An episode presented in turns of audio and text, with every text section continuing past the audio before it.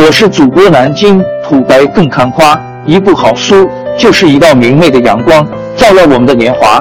当字符串串流淌，萦绕在我们的耳旁，让我们回味无穷。天津上元书院又和你们见面了。理工大学孙继成于南然一导言：马丁沃尔夫 （Martin w o 是《金融时报》的首席经济评论员，他这篇书评发表于该报。二零二零年六月二十三日，所评之书是今年耶鲁大学出版社刚出的《贸易战是阶级战》一书。从书名中可以看出，该书试图不从大国博弈视角来理解当前世界发生的一切。这不是说大国博弈不存在，而是说我们还是需要精致的阶级分析，才能全面的理解世界。马丁沃尔夫把此书的观点总结为：今日世界性危机有两大根源：收入分配从多数人手中向富裕的精英阶层倾斜，以及美元独特的全球地位。哥伦比亚大学经济史教授 Adam Tooze 主持的关于本书的视频讨论会的文字记录：https://fundamentalworld interviews trade wars or class wars 可以和马丁沃尔夫这篇书评一起阅读。本文原载于公众号实验主义治理。这本新书探讨了为何全球冲突更多来自国家内部的裂痕，而不是国家之间的冲突。贸易战通常被人们描述为国家之间的战争，其实并非如此。贸易战的一方为银行家和金融资产的所有者，另一方是普通人家，也就是冲突发生在在极其富有的人和所有其他人之间。这句话基本概括了贸易战是阶级战 （Trade Wars are Class Wars） 一书的主要论点。该书作者马修克莱因 （Matthew Klein） 和迈克尔佩蒂斯 （Michael Pettis） 认为。只有从世界主要经济体的国内问题出发，人们才能理解贸易和金融界正在发生的事情：严重的全球失衡、不可持续的债务困境和荒谬的金融危机。这与我们每个人息息相关。这部优秀著作的理论基础来自于英国分析家约翰霍布森 （John Hobson） 一九零二年提出的消费不足理论。一九三零年，约翰梅纳德·凯恩斯 （John Maynard Keynes） 在其著作中再次论及了消费不足理论。现在，他又马修·克莱因和迈克尔·佩蒂斯在这本书中再次出现。本书的两位作者指出，数十年来，实际借贷成本一直低于实际经济增长率的长期预测值，并一直保持在零值左右。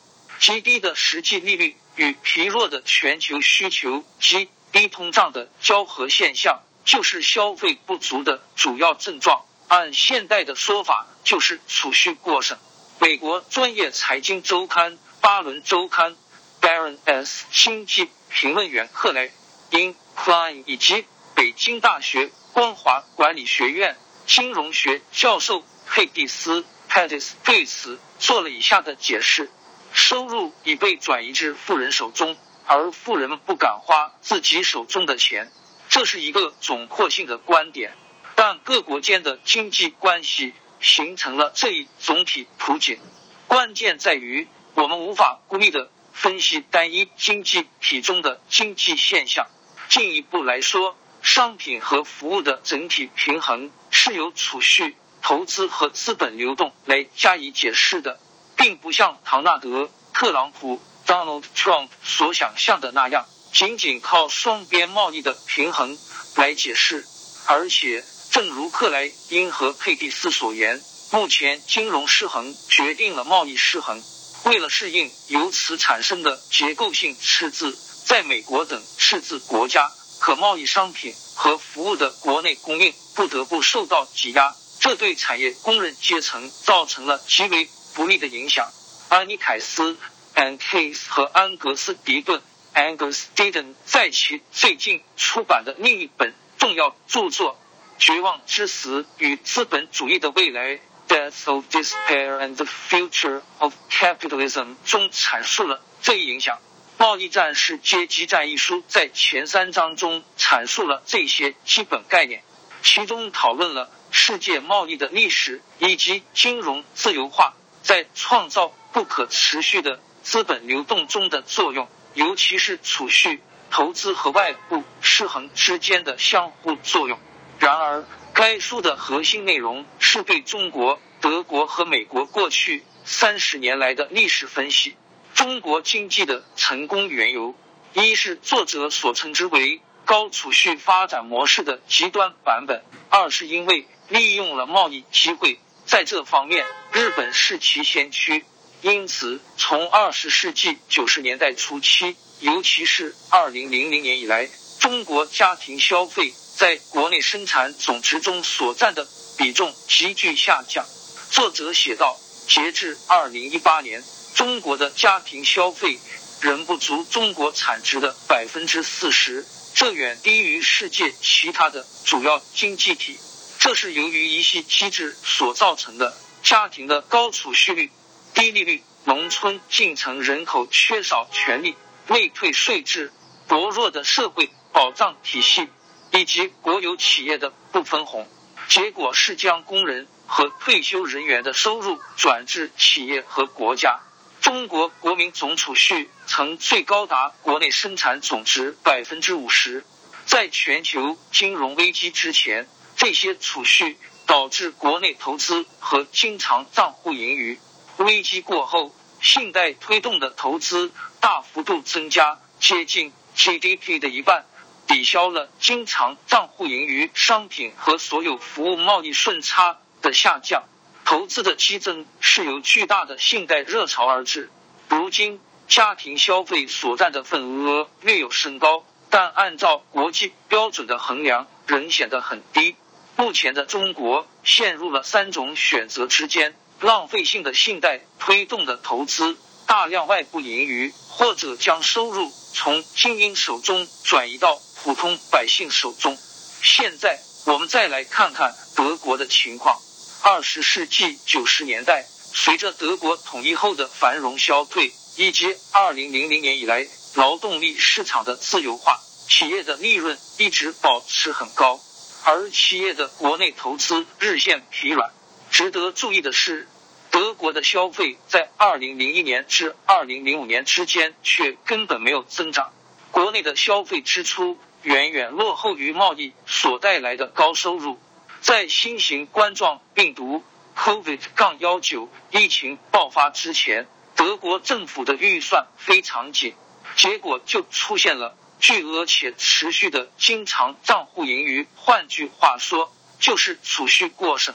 直至二零零八年，德国和其他几个较小的欧洲国家，如荷兰的过剩储蓄，抵消了希腊。爱尔兰，尤其是西班牙等国不可持续的信贷和支出激增。后来的全球金融危机结束了这一局面。从那以后，整个欧元区都出现了破坏全球稳定的经常账户盈余。在全球储蓄过剩的情况下，这将把世界第二大经济体转变为德国的升级版。无疑，这是一种破坏性的尝试。然而，德国人从巨额积蓄中究竟获得了哪些好处？获得的好处可以说是微乎其微。该书的作者们写道，在过去的二十年中，德国人一直热衷于金融资本输出，但他们是业绩不佳的海外投资者。自一九九九年年初以来，德国私营部门总计花费了超过五点一万亿欧元来。收购其他国家的资产，然而在同一时期，这些外国资产收益仅增加了四点八万亿欧元。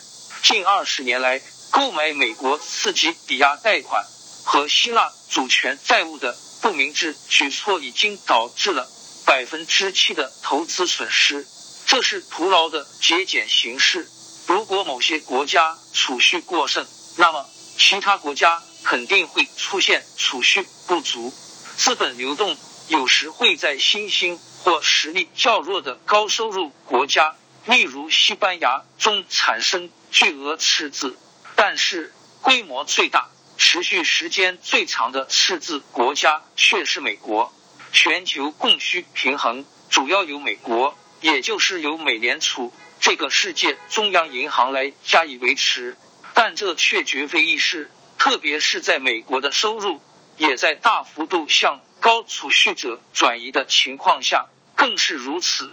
经常账户赤字通常是由对美国安全资产的外部需求所驱动，因此与之反作用的。国内过度需求有两个来源：金融泡沫和联邦赤字。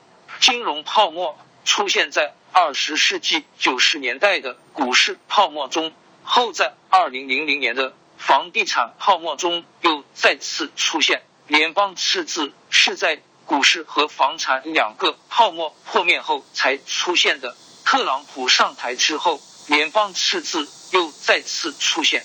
房地产泡沫之所以令人着迷，不仅因为它所带来的灾难性后果，而且还在于它引发了华尔街魔法般的创造出世界需要的以美元计价的安全资产，即将不良抵押贷款转换为三 A 级证券。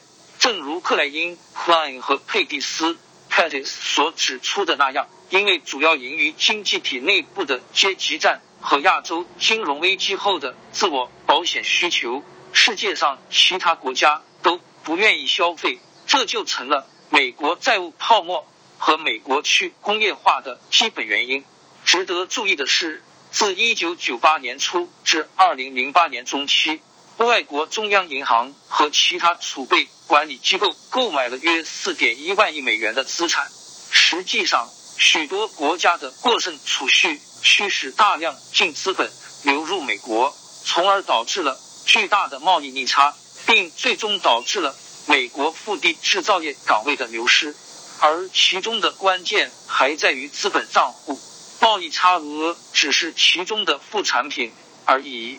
美国作为世界上最安全、流动性最强的资产供应商的角色至关重要。我们正在用一个国家的货币。来运行全球经济，人们早就知道这种方法是极其危险的。尽管采取了浮动汇率制，但是危险依然如故。如果外国人想大量持有美国流动资产，那么美国必须承受巨额的外部赤字，除非其私营部门希望持有同样规模的高风险外国资产。任何明智的政策都来自于清晰的理论分析。导致欧元区经济危机、美国和欧洲外围国家的债务爆炸，以及金融危机后的中国债务激增的失衡，都来自两大根本性失败：收入分配从多数人手中向富裕的精英阶层倾斜，以及美元独特的全球地位。解决收入分配的有效方法是将这些收入分配给那些人。他们将花掉这些收入，而不会深陷债务之中。在欧元区，这可能需要建立一个中央财政机构来重新进行资源分配。在德国，这将要求政府加大投资和福利的支出。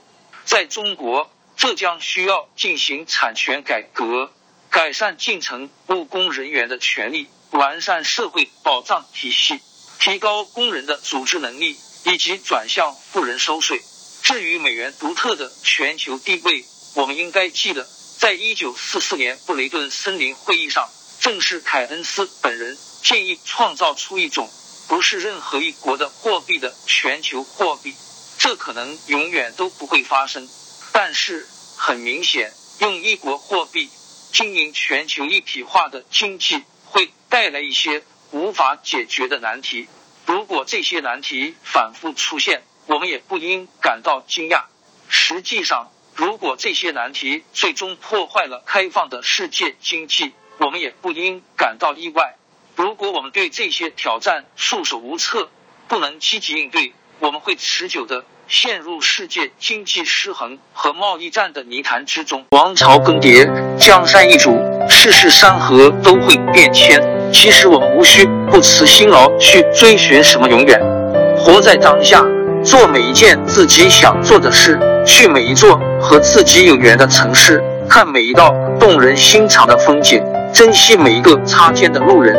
纵算经历颠沛，尝尽苦楚，也无怨悔。感谢您的收听，朋友们，让我们下期再见。